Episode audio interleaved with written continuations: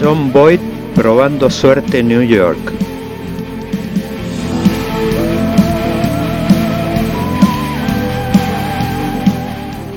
La mano justiciera de John Wayne matando a Liberty Balance.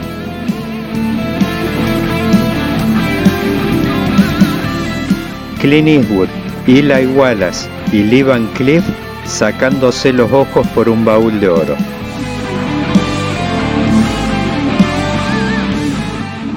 El duelo inolvidable entre Henry Fonda y Charles Bronson.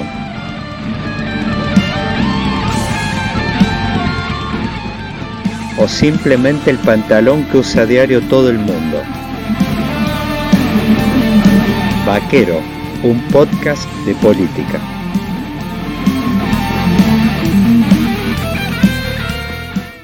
No todo es dólar y coyuntura en la vida. En realidad, el corcoveo histórico de nuestro oscuro objeto de deseo quizás esté vinculado a fenómenos políticos profundos que atraviesan nuestra historia y le marcan límites a cualquier programa político.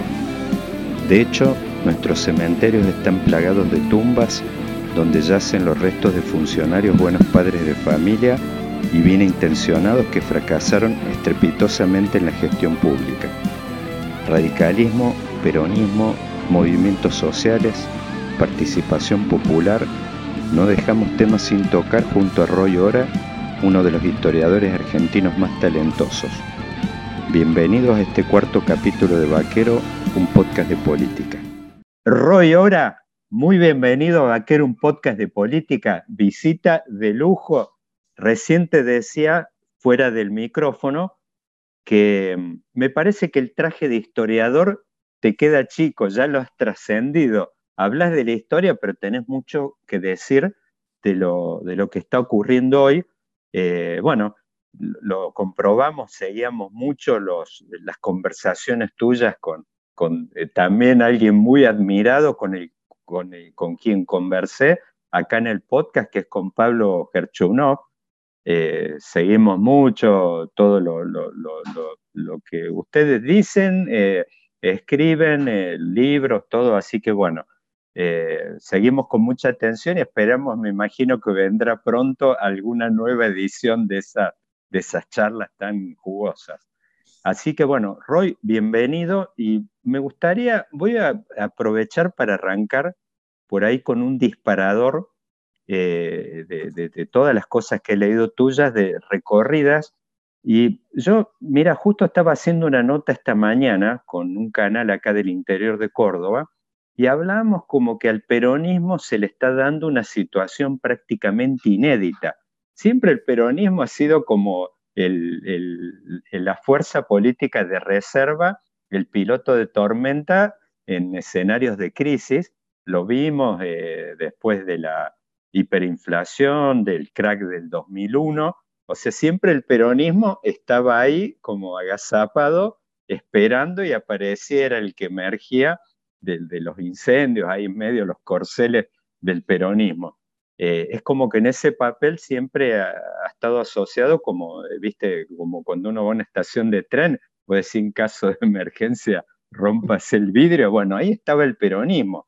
Pero ahora el peronismo está en el gobierno, le toca administrar una crisis, estamos viendo cómo esta crisis ha disuelto prácticamente, eh, había muchas especulaciones hace un tiempo, el 2023, las coaliciones, pero de nuevo estamos entrando en esa dinámica de los anuncios de los lunes con las conferencias de los ministros de Economía. O sea, da, me parece más allá de los detalles que no los conocemos, da la impresión que la próxima entrega del gobierno va a ser bastante diferente a la de 2015 y 2019, y con algunos indicadores puntuales. 2015, Cristina entregó con 30% de inflación, Macri entregó con 50% en 2019, y ahora este paso, quizás, quizás, siendo optimista, Alberto estaría entregando quizás, no sé, con 80, 90 y podemos estar en el triple dígito.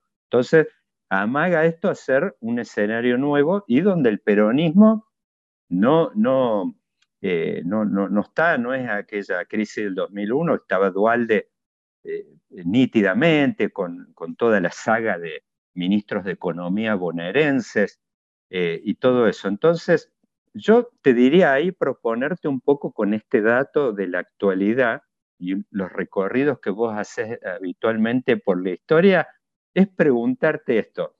¿Estamos viviendo una situación desde este punto de vista inédita, que es como que el electorado o la, o la sociedad se encuentra en una de esas con que no va a saber dónde apretar el timbre, como ocurrió en otros momentos, que aparecía siempre esa fuerza la gobernabilidad, los intendentes, eh, los senadores, alguna figura nítida que hoy no aparece, es una situación inédita o vos en una de esas no te sorprende y vos decís, no, ya lo vivimos, esta película yo ya la vi, pasó en tal o cual momento de la historia.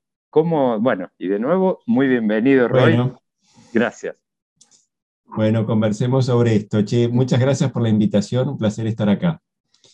Eh, vos decías, el traje de historiador es un traje del que me, estoy eh, deshaciendo, pero a mí me gusta pensar la, historia argentina, me sale, ¿no? Por formación, por perspectiva, me sale pensar el, presente a la luz de, las transformaciones de largo plazo, ¿no?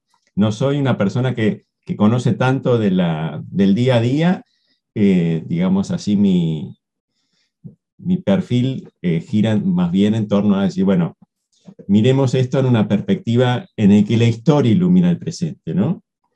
Eh, y mirándolo así, yo diría, eh, empezaría con un par de cosas, ¿no? Vos decías, el, peronismo es el partido del orden. Yo creo que fue dos cosas, sobre todo a lo largo de la historia, dos o tres, pero por lo menos dos. Una, el partido de la justicia social, ¿no?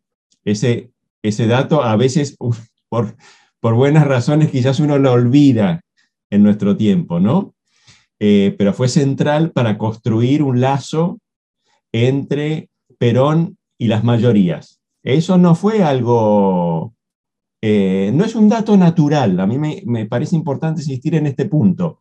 Cuando uno mira la manera en que se construyó el peronismo, se ve que eh, por parte de Perón, de quienes lo rodeaban, hubo un trabajo importante para establecer una relación con las mayorías.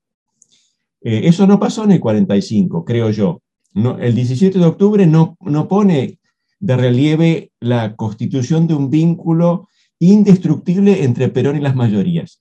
Eh, eso Perón lo tuvo que trabajar y de hecho cuando uno mira, bueno, ¿qué pasó del 45 al 48, esa gran fiesta de distribución?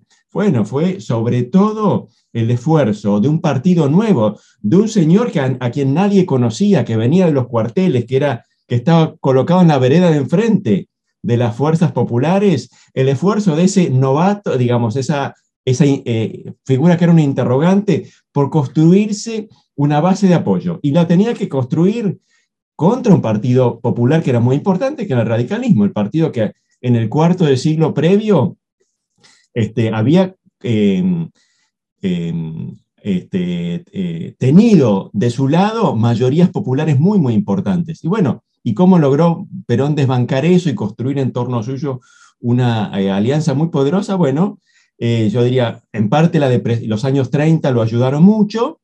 Ahí mucha gente empezó a preguntarse hacia dónde tenemos que ir.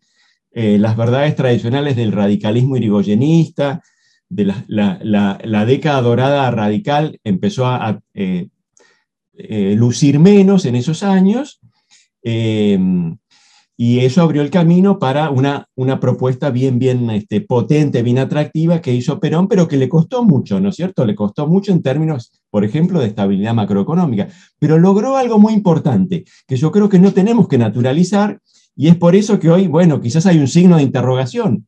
Estos años tan malos están haciendo que aquello que parecía un dato fundamental de la política argentina, y es que el tercio inferior de la pirámide social ¿Es peronista? Bueno, yo creo que ahí tenemos un signo de interrogación, ¿no? Eh, pero volviendo sobre el otro, el punto que vos traías, bueno, el, peronismo, creo yo, fue el partido del orden también, porque durante mucho tiempo tuvo la lealtad de, ese, de, esa, de, esa mitad inferior o de ese tercio inferior de la pirámide social, ¿no? Y yo creo que hoy hay un signo de interrogación sobre eso. El sol caía a plomo sobre la Plaza de Mayo cuando, inesperadamente, enormes columnas de obreros comenzaron a llegar. Venían con su traje de fajina porque acudían directamente desde sus fábricas y talleres. Desfilaban rostros atesados, brazos membrudos, torsos fornidos, con las greñas al aire y las vestiduras escasas cubiertas de pringues, de restos de brea, de grasas y de aceites. Llegaban cantando unidos en una sola fe. Los rastros de sus orígenes se traducían en sus fisonomías descendientes de meridionales europeos, iban junto al rubio de trazos nórdicos y al trigueño de pelo duro en que la sangre de un indio lejano sobrevivía aún. Venían de las usinas de Puerto Nuevo, de los talleres de Chacarita y Villa Crespo, de las manufacturas de San Martín y Vicente López, de las fundiciones y acerías del Riachuelo, de las hilanderías de Barracas. En el sentido de que yo soy de los que, como yo soy historiador y, pienso que los cambios eran lentos y que las identidades no se reformulan completamente de un día para otro, yo pienso que, bueno, el peronismo está muy golpeado, eh, el peronismo kirchnerista está muy golpeado, pero eh, decretar su, eh, su, muerte me parece... Su defunción me parece un ejercicio demasiado atrevido, ¿no? Pero un último punto para cerrar y ahí te paso la palabra. Este, pero yo creo que eso fue muy importante para entender por qué el peronismo fue el partido del orden, ¿no? En la Argentina. Y es porque logró, por razones que tienen que ver con su organización, pero también con, con las ideas que puso en la discusión pública, logró hacer que las mayorías estuviesen relativamente encajadas dentro del canal peronista, ¿no? Y yo creo que hoy hay un signo de interrogación en ese aspecto, ¿no? En la medida en que una década de malaria acentuada por estos últimos años de una gestión muy mala, eh, hacen que mucha gente, quizás de los que están abajo, de los que más duramente sufren la crisis, esa inflación de los tres dígitos de la que vos hablabas recién, ¿no es cierto? Eh, los conflictos en la, propia, en la propia cumbre de Estado, un factor muy, muy original eh, ahora si querés podemos hablar un poco de eso, ¿no? Hace que, bueno, eh, mucha gente diga, este es el, eh, mucha gente de abajo, ¿no? Diga, este es el partido que verdaderamente me representa.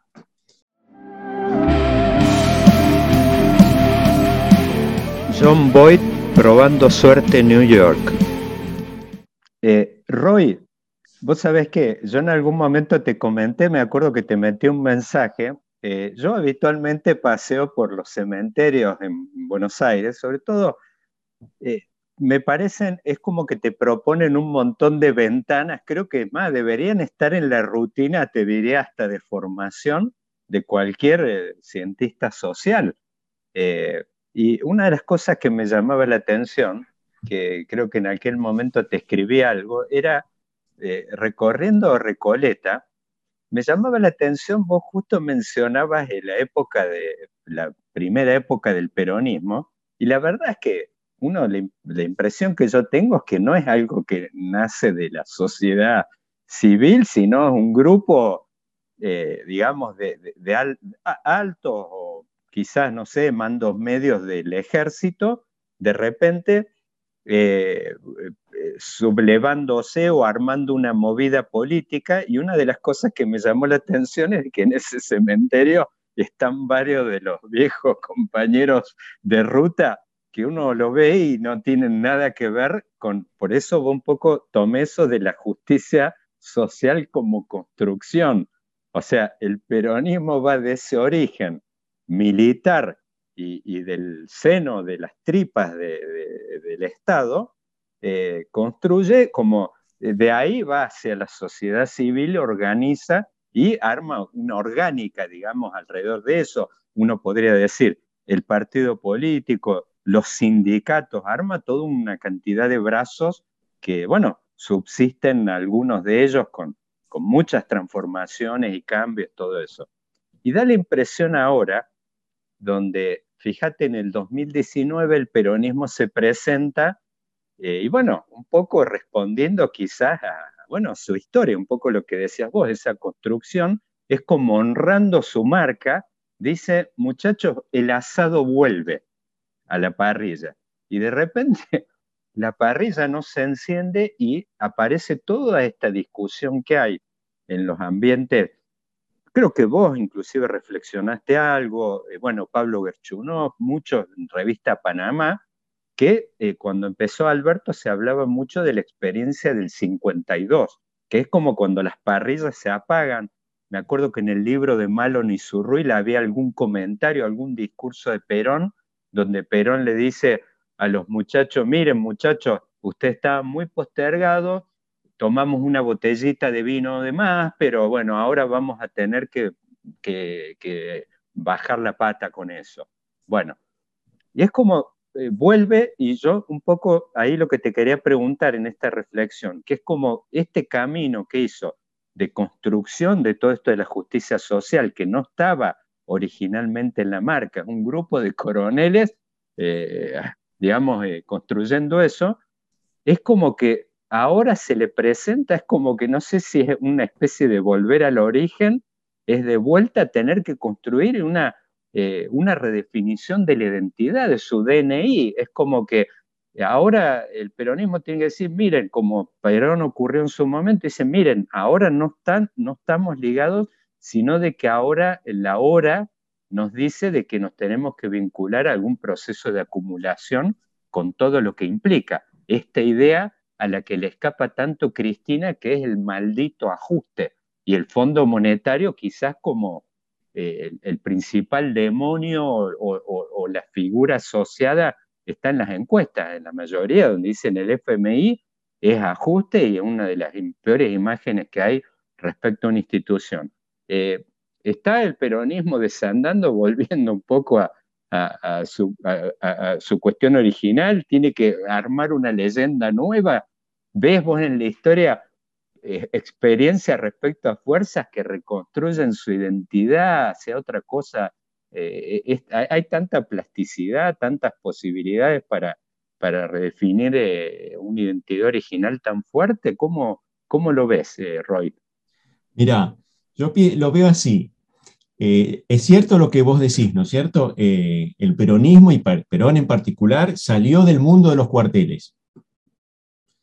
Nació ahí, ¿no? y tenía eh, parte de, la retórica, incluso de la ideología peronista, de la manera en que Perón se representaba su lugar en la vida pública, está muy vinculado a ese mundo jerárquico, ¿no? Pero yo creo que Perón, que era una persona muy inteligente, que eh, rápidamente entendía cómo se, entendió cómo se hacía política en Argentina, eh, rápidamente llegó a la conclusión de que la Argentina que él conoció en el 43, 44, 45, en el momento en el que él decide meterse en la vida pública, ya era una sociedad que tenía un recorrido democrático muy, muy extenso y que no se la podía gobernar eh, este, a la voz de mando. Ese camino estaba cerrado y ese camino fue el que, eh, bueno, eso se mostró eh, en, el primer año de la Revolución de Junio, ¿no? La Revolución de Junio, 4 de junio del 43, arranca con una cosa muy, muy católica, muy conservadora, muy autoritaria y no funcionó eso, ¿no? Y Perón entonces ahí dice, bueno, tenemos que ir a buscar apoyos en la sociedad. No, esto no es un cuartel, la sociedad argentina no es un cuartel. perdón, vos dirías que eh, Perón es el primero en deconstruirse, se deconstruyó. Bueno, no sé si el primero. No sé si el primero, porque yo creo que muchos antes también, eh, eh, en 1900, cuando eh, vino la, apertura democrática con la ley Peña, muchos dijeron, bueno, no podemos hacer, seguir haciendo política como se hacía antes.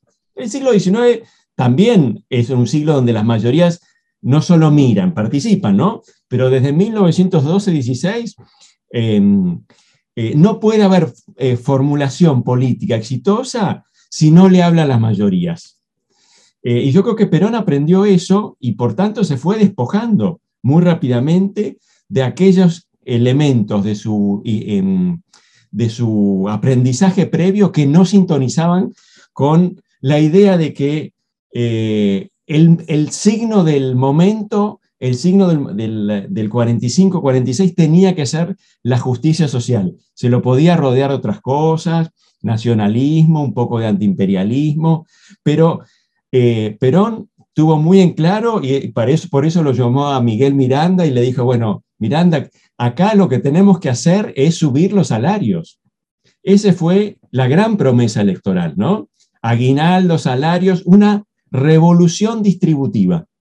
Y de hecho, cuando uno mira lo que pasó entre, desde el momento en el que asume, un poquito antes también porque ya estaba en el centro del escenario, en el gobierno de Farrell, ¿no?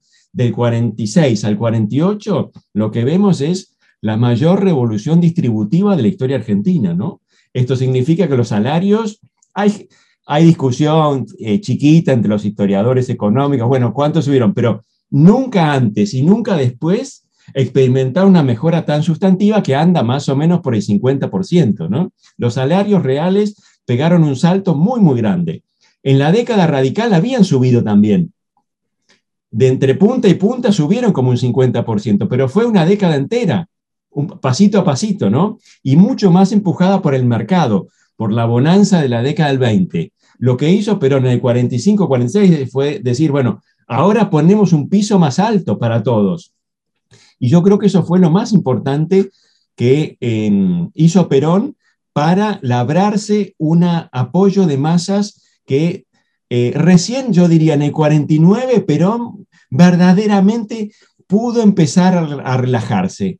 ¿Qué quiero decir con esto? Bueno, eh, que, puedo ir a las elecciones más tranquilo diciendo, bueno, saco el pie del acelerador. Pero fíjate vos, eh, la elección en la que se consagra la reelección es del noviembre del 51. Y ahí todavía, bueno, había empezado a hablar de cuidar un poco más el mango, todas estas cosas, pero recién cuando fue consagrado presidente en, eh, eh, esta segunda ocasión, en la elección del 51, que fue, le fue muy bien, ¿no? 60 y pico por ciento de los sufragios, dijo, ahora sí plan de ajuste. Y ahí entró este, Gómez Morales, ¿no? Al, gobierno. Y ahí eh, vinieron años de, de, de menos emisión, de salarios que crecían más lento, de lo que hoy llamaríamos un plan de ajuste, ¿no? Incluso con la invitación al capital extranjero a ayudar a que la máquina del capitalismo argentino tenga más eh, dinamismo, ¿no? La mano justiciera de John Wayne matando a Liberty Balance. Roy, perdón, perdón, me gustaría ahí eh, pararte un segundo. Si vos, ¿cuál sería el hito que vos mencionaste el tema de la ley Sáenz Peña? ¿Cuál sería el hito como que marca, como vos decir en la historia política argentina, como que aparecen esta impronta de decir, miren, no se puede construir política sin hablarle a las mayorías? Sí. ¿Cuál, sería el, punto de corte? Pues vos sabés que me acordaba justo de una anécdota, un día estábamos con Antonio Cafiero, y él nos decía, por ejemplo, que cuando fue el 17 de octubre, muchos de los que estaban eh, dando vueltas ahí, algunos eran radicales, y dicen que muchos entusiasmados pensando de que aparecía el sucesor de Irigoyen. Eh, eh, dicen, volvemos, apareció, es, uno, es una evolución de, de, los nuestros, es de los nuestros. ¿cuál, fue el, el principal hito, si hay alguno, o fue parte de un proceso que vos decís, bueno, aparecen y ya aparece esa vieja cosa de los fraudes, los conservadores, como decir, no, ya no va más esto de, las cosas amañadas. ¿Cuál sería el momento, el hito que marca? Mira, si en términos de participación popular, de construcción de una política popular, una política en la que las élites, por supuesto, siempre tienen un lugar, son importantes, son las que están en el día a día, que cortan el bacalao, pero que no le pueden dar la espalda a las mayorías, yo particularmente, y no soy el único, eh, eh, yo pienso que toda la historia argentina hay que contarla mirando esto, ¿no? ¿Por qué? Dos y dos o tres elementos, mirando en el largo plazo. La revolución de mayo, bueno, no, no hubo tanta participación, pero con la revolución que vino, la guerra y mucha gente movilizada en el ejército, mucha gente participando, no en la plaza, pero sí convocada a formar parte de la discusión pública. ¿sí? Y el, ejemplo más importante de esto, dos, dos consecuencias, si querés, de esto, es que 1820-21, en Buenos Aires ya hay sufragio eh, amplio, sufragio sin restricciones. En, en, Buenos Aires, después de 1800, de la ley electoral de 1821, ya todos pueden votar. Y después tenés a Rosas, que fue un gobernante popular. Y por supuesto, en la era oligárquica, bueno, la participación se restringió, se, hubo más, este, como digamos así, más compresión, las élites, los grupos dirigentes dijeron, bueno, eh, seguimos siendo una república, se vota, pero las mayorías más lejos. Pero esto nunca terminó de cerrarse. Y por supuesto la ley de Sáez Peña, para ir un recorrido muy rápido, abrió otra vez las compuertas, porque de ahí en adelante el voto se volvió obligatorio. Eh, ya era universal, no había restricciones, pero se volvió secreto y obligatorio. Entonces yo creo que eh, eso es muy importante porque cuando uno mira la década y media de gobierno radical, lo que se observa es un grado de participación muy, muy alto para lo que eran, los, digamos así, las sociedades de, esa, de ese momento, ¿no? Eh, entonces, cuando uno analiza un poco esa experiencia, que coincide además con un momento de, gran eh, expansión de las industrias culturales, de la prensa, mucha más información, muchas más cosas dando vuelta que politizan a una sociedad que, bueno, ¿cómo eran las sociedades del siglo XIX? No estaban tan politizadas, ¿no? Entonces yo creo que este, este hito es muy, muy importante para entender la larga trayectoria de una sociedad en la que eh, las mayorías están eh, en un lugar importante en la vida pública. Por supuesto, en los 30 hubo un freno a esto, ¿no? Que fue, uno lo, lo puede ver desde dos lados. Los años 30, ¿qué son? No hubo fraude en todos lados, en algunos distritos sí, en otros no. En la provincia de Buenos Aires, muy, muy importante, sí había, en la capital no había, pero en todo caso se constituye ahí un régimen mucho más excluyente en un momento de malaria en un momento en que los salarios, que habían subido mucho en los 20, que las oportunidades de mejora habían sido muy extendidas, este, en un momento en el que eso se interrumpe. Y por tanto, ahí yo creo que hay una vacancia, una, una, este, hay una especie de lugar vacío en el sistema político. El radicalismo sigue teniendo su peso, por supuesto, pero están abiertas las, la, está más abierto el escenario para que llegue un outsider, ¿no? De hecho, Perón fue quizás el outsider más importante de la historia política argentina. Sí, claro, y aparte uno piensa hoy en todo este tema de las redes y la tecnología y cómo se montan eh, todas estas nuevas figuras sobre estas novedades. La verdad es que en su momento Perón fue un vanguardista en eso. Yo me acuerdo cuando fuimos a la casa de él en San Vicente, ahí con su torre de radio, los fines de semana transmitiendo y cosas que para la época eran eh, eh, muy, muy de avanzada. Roy, vos sabés que... un comentario sobre esto. Perón, vos decías, es un hombre de los cuarteles, ¿no es cierto? Ese, fue su mundo, esa también fue su familia. Sí, claro. El ejército fue muy importante para él porque venía una familia muy desorganizada, ¿no? Pero una cosa que le dio el ejército que a pocos les dio es eh, destrezas retóricas. ¿Por qué? Porque él fue profesor. Él enseñaba cursos de, estrategia, aquello que, bueno, y todos los que estamos al frente de un curso sabemos algo, y es que por más que tengas una posición de autoridad, tenés que seducir a los que están ahí sentados escuchando, ¿no? Entonces, Perón era un, un militar con una cabeza militar en muchos aspectos, pero un militar que tenía destrezas que no son tan frecuentes en los militares. Y de hecho, una vez que Perón le, le encontró la vuelta al medio de comunicación más importante de su tiempo, que era la radio, le sacó un jugo enorme. Dirijo hoy a los trabajadores del campo. En pocas horas estarán en condiciones de decidir sobre los destinos de la patria. Este es un hecho trascendental. Tengan cuidado. No concurran a ninguna fiesta que los inviten los patrones el día 23. Quédense en casa y el 24 bien temprano tomen las medidas para llegar a la mesa en la que han de votar. Si el patrón de la estancia, como han prometido algunos, cierra la tranquera con candado, rompan el candado o la tranquera, o corten el alambrado y pasen para cumplir con la patria. Si el patrón lo lleva a votar, acepte. Y luego hagan su voluntad en el cuarto oscuro. Eh, desde el momento en el que él asume la Secretaría de Trabajo y Previsión hasta que llega al gobierno, no me acuerdo exactamente el número, hay, eh, un eh, trabajo de Mariano Plotkin que tiene las cifras, si alguien la quiere buscar, pero si mal no recuerdo, él habla unas 150 veces en cadena nacional. Claro. Sí, cuando dicen de, las cadenas nacionales de Cristina al lado de Perón, nada. Perón, la dejaba atrás. Todo el tiempo hablando, entrenándose en ese ejercicio, ¿no es cierto? De, además de, de eh, eh, constitución de una retórica muy distinta a la tradicional, mucho más campechana, mucho más apuntada a, a llegar al hombre común, ¿no?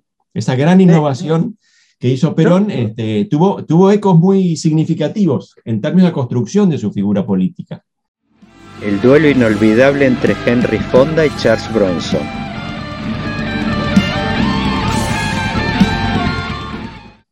Algo, Roy, eh, que me gustaría preguntarte, que fue espectacular cuando mencionamos todo este tema de, de la participación popular como un rasgo distintivo de la cultura política argentina y que vos me hiciste ver algo por ahí que es que se remonta prácticamente al origen de los tiempos.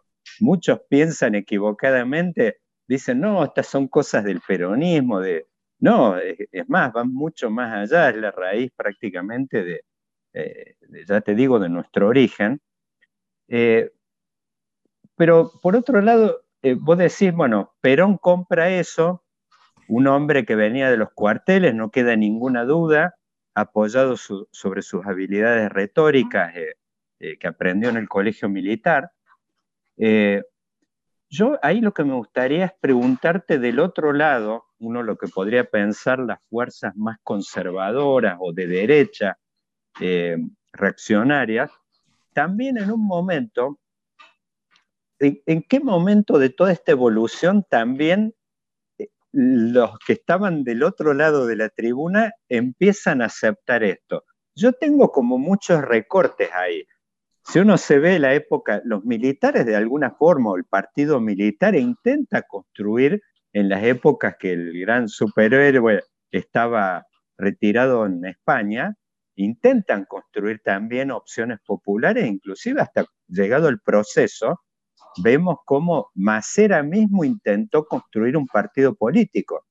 Eh, y, yo pienso, no, no, no, me gustaría, pues digo, alguien que escuche esto, por ahí hay un vínculo que para mí no, no me gusta hacerlo como directo, pero vos sabés que eh, eh, una vez escuchaba una conferencia, creo que es la primera vez que sale Federico Sturzenegger en Paraguay, va al Banco Central eh, a dar una charla, él eh, acababa de terminar la, experiencia de Cambiemos, y Sturzenegger comenta una cosa que decía, nosotros teníamos una consigna de la mesa política, es no ser estigmatizados con ninguna experiencia pasada de la derecha o de la centro derecha en Argentina. Y ahí vemos como que ese es un debate que se traslada a hoy dentro de Juntos por el Cambio y vemos cómo aparece esta cosa que, por ejemplo, los enemigos, los adversarios de la reta, lo castigan diciéndole, no, eso huele mucho a peronismo, no se tienen que acercar ahí. Me parece que del otro lado, eh, podrías decir en el no peronismo, hay debate respecto a esto. ¿Podemos pensar que hay algún hito en particular o esto está atravesado todo el tiempo que vos podrías decir el no peronismo o el antiperonismo, la derecha, el propio partido militar, termina también aceptando de que la participación política del alto grado está en el ADN argentino y como decir, miren, nosotros no discutimos eso y los dos jugamos en la misma cancha. ¿Hay un hito en particular o también es un proceso que se remonta al propio origen del no peronismo?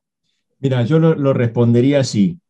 Primero, con una, arranco con una pequeña referencia bibliográfica. Hay un libro muy lindo de Silvia Sigal, una muy buena socióloga argentina, que se llama La Plaza de Mayo. Y lo que ella cuenta es la historia de la plaza como un lugar que simboliza el poder, pero también la, participación popular. Bueno, entonces nosotros tenemos un relato de eso, o algunos tienen un relato, el relato nacional popular que dice, las mayorías llegaron a la plaza el 17 de octubre del 45. Y quien lea el libro de Silvia Sigal se va a enterar que 70 años antes, 80 años antes, la plaza también estaba llena. Y durante toda la historia argentina mucha gente fue a la plaza.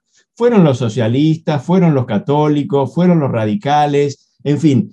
La, vida pública argentina fue una vida pública durante mucho tiempo, desde muy temprano, con gente que participa, ¿no?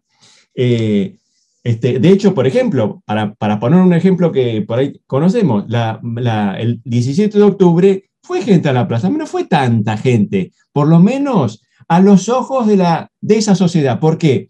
Porque tres o cuatro semanas antes, el 19 de septiembre del 45, había habido una marcha más grande, que es la marcha de la Constitución y la Libertad, de los que no querían más dictadura nazi-fascista, así entre comillas, ¿no es cierto? Es decir, de los dos lados se movía mucha gente. Y yo, entonces, menciono esto primero. Es un lindo libro esto, ¿no? Pero quiero conectarlo con otra cosa y ahí vuelvo sobre tu pregunta.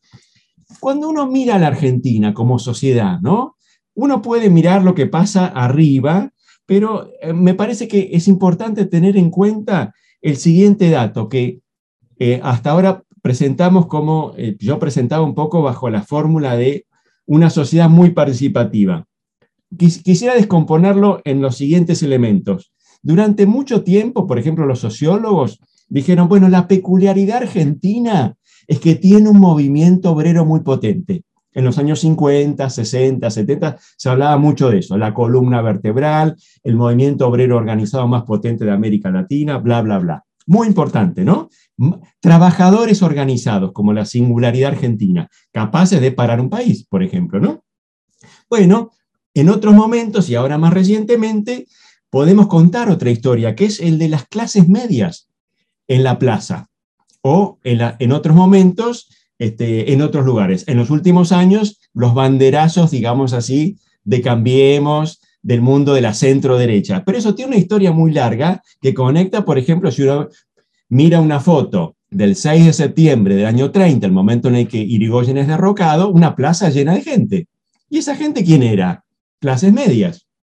O el 55, clases medias muy movilizadas también que no están en su casa solamente quejándose de que hay mucho poder sindical, que son un actor importante en la vida pública. Entonces uno tiene dos cosas, clases trabajadoras muy organizadas, clases medias también muy dispuestas a movilizarse, y finalmente el otro elemento que eh, descubrimos en las últimas dos décadas, más, más o menos, que es no solo se movilizan las clases medias, y las clases trabajadores, trabajadoras que están integradas al mundo sindical, sino que la, la otra peculiaridad argentina es que también los desocupados se movilizan y están bien, bien organizados. Hay pocos países que tienen un movimiento de desocupados de la potencia del argentino.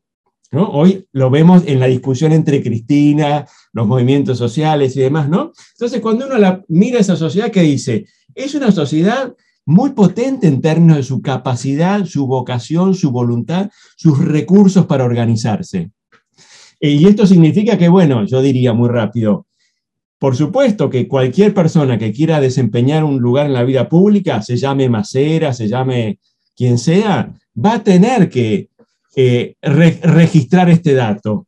Y, yo creo que lo, vimos, lo vimos, perdón, Roy, con el otro día con Miley, eh, tratando de ensayar Fíjate cosas que están prácticamente, como vos decís, parece como una contradicción en los términos de un espacio que se autorrotula como libertario, eh, el hecho de movilizar gente y aparecer operando en una zona donde siempre es estigmatizado el peronismo, que sube gente con el colectivos, choripanes y todo eso, y ahí como que da la impresión de como que ese espacio tiene un adelantado que es Carlos Maslatón, directamente diciendo, no, miren muchachos, a las 4 de la tarde, eh, desde mi edificio eh, sale el colectivo rentado eh, por, por, mí, o sea, no, no hay ningún tipo, pero digo, me parece que es como que atraviesa Y acá me parece como un componente, como una conclusión interesante acá, que como que el sueño húmedo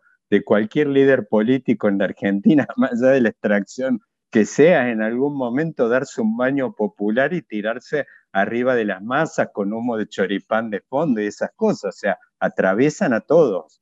Sí, y, eh, no, y agregaría un, punto a eso que vos decís, yo creo que es así, ¿no es cierto? Es decir, en nuestra cultura política, eh, la movilización popular es muy importante, ¿no?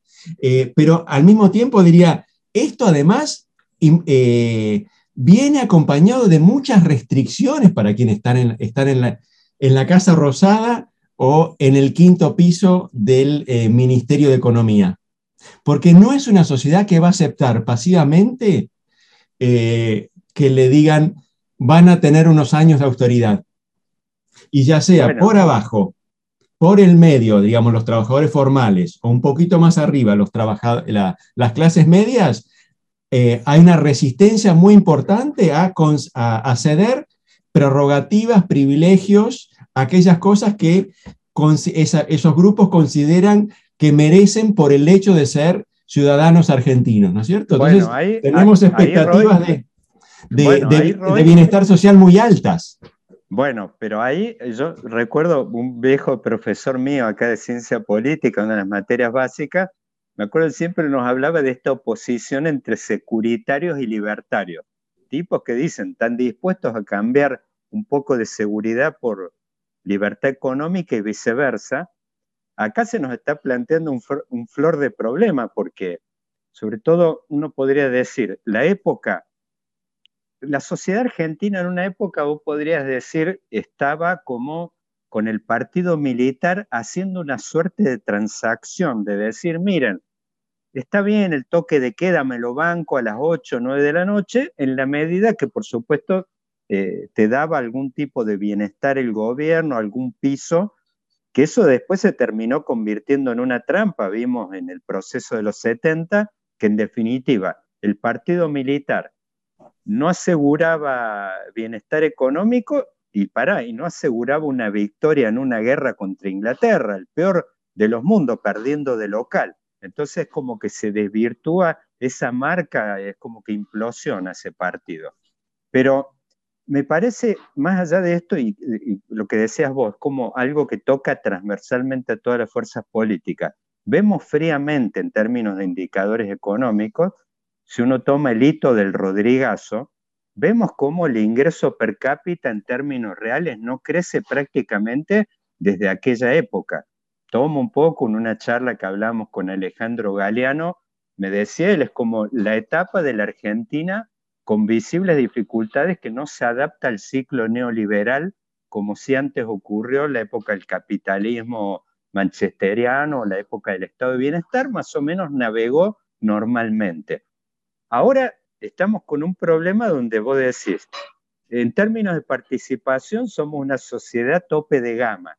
Todos quieren ir a la plaza, al ágora, a hablar, a decir algo. Los movimientos sociales, el kirchnerismo, los banderazos de los sábados del PRO, o sea, todos tienen algo para decir, eh, pero eh, no hay que, mm, o sea, materialmente eh, uno toma los indicadores y podría decir estamos en la lona, o sea, se te está planteando el máximo nivel de contradicción en ese trade-off entre libertad y seguridad, donde decir, miren, tenemos el grado de participación política extremo de los mayores del mundo, pero bueno, los gobiernos de turno vemos cómo tienen problemas para, para asegurar la, la básica, sea, una inflación más o menos razonable, que puedas ponerle algún corte de, asado a tu parrilla el domingo. Sea, están con graves problemas. ¿Cómo concilias una cosa? Tuvimos otra época tan amarga en este aspecto, donde da la impresión que no. Sí, yo creo que los dos aspectos que vos señalás, me gustaría enfatizar, ¿no? No soy el único que lo dice, pero que los dos aspectos que vos señalás están conectados, ¿no? Es decir, una sociedad muy demandante, que le exige mucho a su Estado, ¿no? Em, y dificultades en los últimos 50 años para encontrar un rumbo eh, que inevitablemente eh, digamos así, un, nuevo rumbo, una reforma capitalista que inevitablemente, por lo menos en el corto mediano plazo, va a dejar heridos. ¿no? Y yo creo que en esa, eh, que los esfuerzos, la frustración, el fracaso de los esfuerzos de reforma tiene mucho que ver con esta configuración social que tiene la Argentina con el hecho de que es una sociedad que no se la puede doblegar fácilmente, ni a sus mayorías, ni a sus clases medias. Este, entonces yo, por ejemplo, uno podría comparar con Chile, donde vino Pinochet y con, mano de hierro, con mucha dureza, em, abrió la economía y dijo, bueno, quien tiene que sufrir va a sufrir, eh, pero creamos las condiciones para un capitalismo más competitivo, más dinámico. Logró hacerlo. La dictadura acá no pudo. Claro, bueno. Encontró resistencias sociales eh, este, que, impidieron eso y finalmente, cuando, disculpame dos cosas más, ¿no? Digo, bueno, cuando en estos 50 años, vos decías, la Argentina le fue mal, ¿sí? Todos los, los proyectos fracasaron en la medida en que no lograron em, este, eh, dar respuesta a demandas sociales de incorporación muy, muy poderosas. ¿Cuándo logró un poquito? Bueno, endeudándose con Menem, si querés, ¿no es cierto? Con, inversión, con un ciclo de inversión extranjera que duró algunos años, o este, con, eh, con eh, en, la era, en primera mitad de la era kirchnerista, con eh, precios de las exportaciones excepcionales, con, con el ciclo de las commodities, ¿no es cierto? Pero en circunstancias más normales, combinar crecimiento económico, ¿no es cierto?, con distribución ha sido una, una, una imposibilidad de la Argentina. Y desde mi punto de vista, esto está muy, muy vinculado con las características de la sociedad. Y esto, para cerrar, y de ahí te dejo la palabra, esto es un dilema eh, decisivo, crucial, dramático para este peronismo que le toca gobernar en un momento de muchas dificultades, de mucha pobreza, ¿no? Porque su gran promesa, la de la justicia social, la de distribuir, la del asado, como ahora se dice, Em, es una promesa muy difícil de satisfacer, ¿no?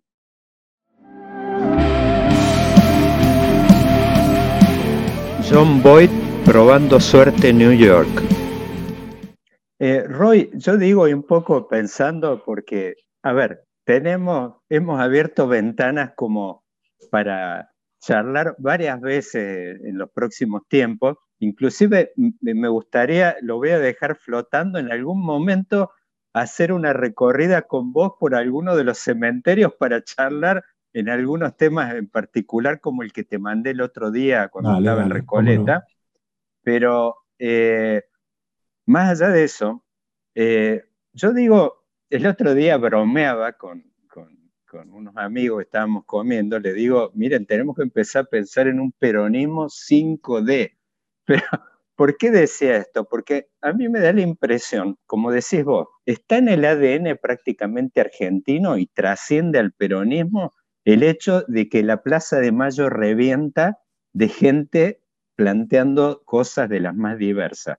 O sea, me parece que el sueño o las especulaciones respecto a restringir grados de participación y esto que es una especie de marca de tatuaje que tenemos los argentinos, me parece que no, no tiene ningún sentido especular más respecto a eso de que podemos construir algo excluyendo gente, por, por, por, todas las limitaciones que tiene esto. Son los mismos temas que se encontró en su momento los, diferentes ensayos militares, hasta que terminó la ANUCE diciendo aquella famosa frase, eh, Perón no viene porque no le da el cuero.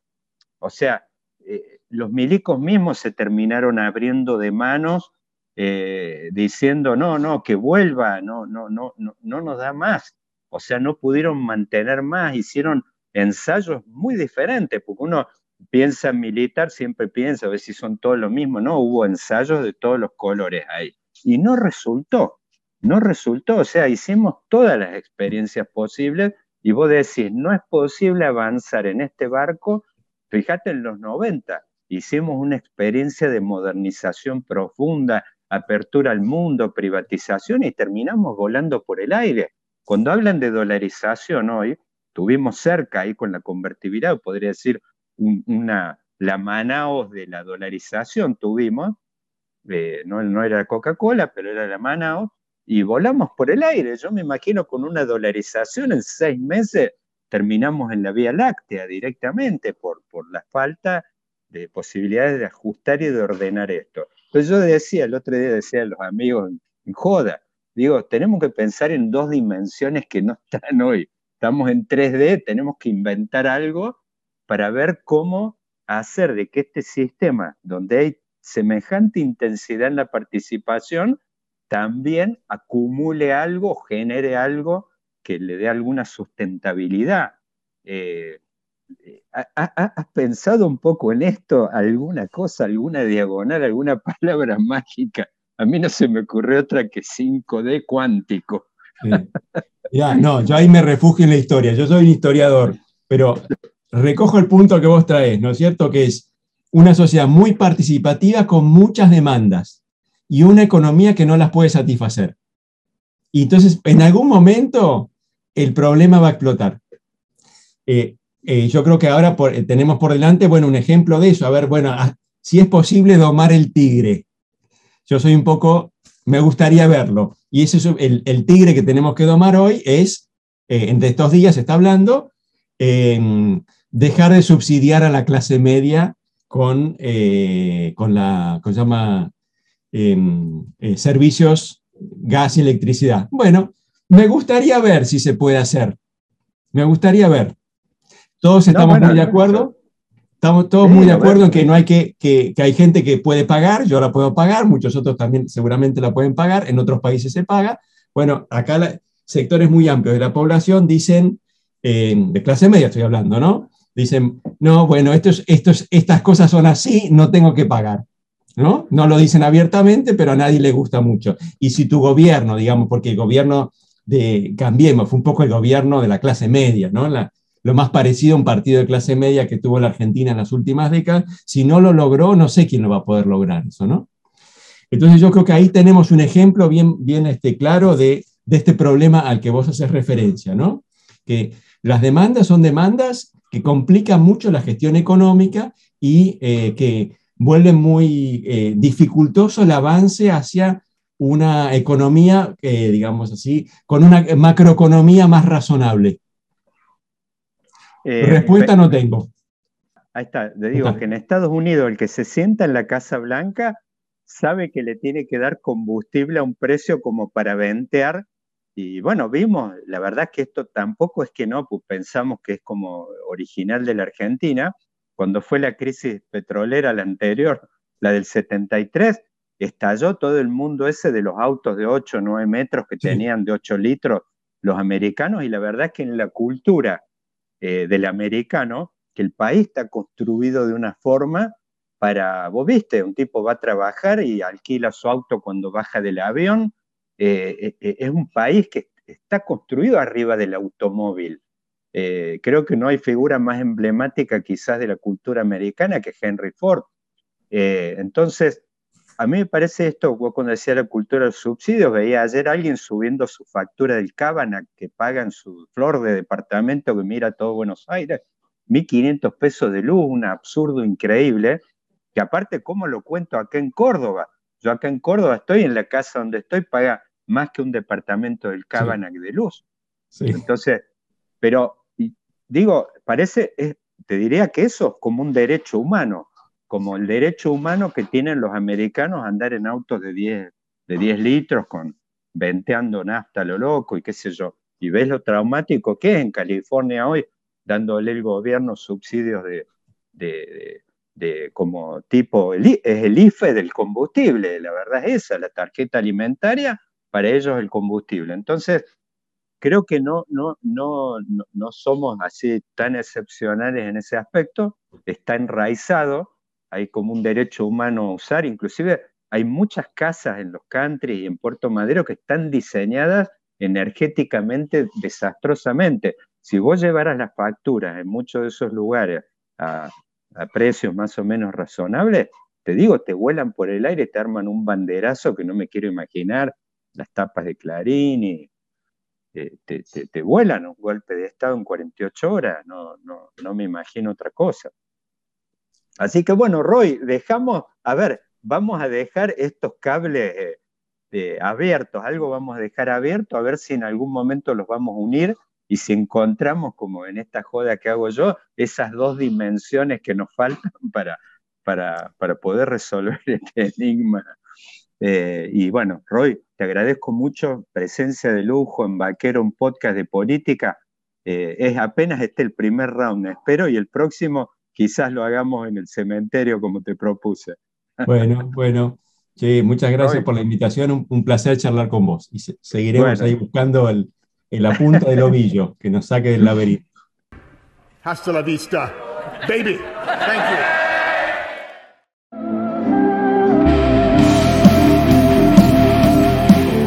John Boyd probando suerte en New York.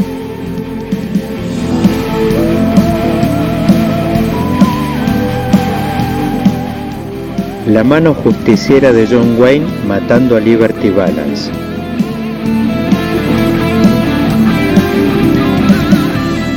Clint Eastwood, Eli Wallace y Lee Van Cliff sacándose los ojos por un baúl de oro.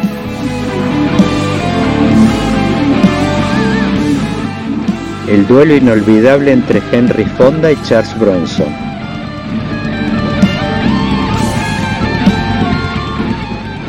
O simplemente el pantalón que usa a diario todo el mundo. Vaquero, un podcast de política.